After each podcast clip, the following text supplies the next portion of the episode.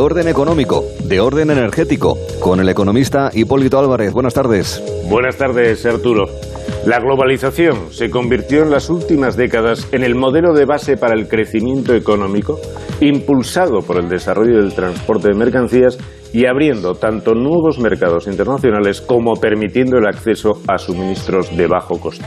Su éxito suponía la posibilidad de cubrir las necesidades de los consumidores a un precio razonable en un corto periodo de tiempo.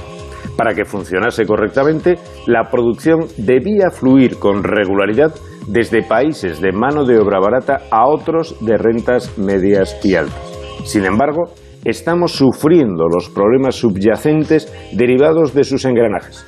Tras los meses duros del coronavirus, la demanda se ha disparado sin dar tiempo a las empresas para recomponerse y colapsando puertos hasta el punto de que muchos barcos tienen que esperar días para su descarga por un personal a veces mermado por la enfermedad. Más del 80% del comercio mundial se mueve por transporte marítimo y más de la mitad de los 2 millones de marinos mercantes del mundo provienen de países en desarrollo como India, Filipinas o Indonesia, donde solo el 2,5% de estos profesionales están vacunados. La carencia de los contenedores los ha convertido en un bien codiciado, multiplicando por cuatro su precio.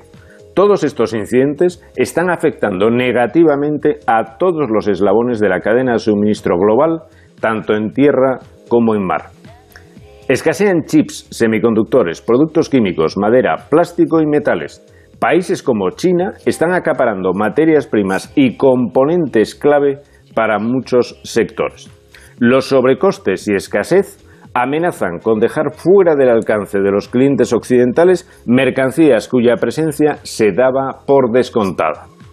Resulta preciso que la Unión Europea impulse su soberanía tecnológica y reduzca su dependencia de las importaciones e invenciones extranjeras.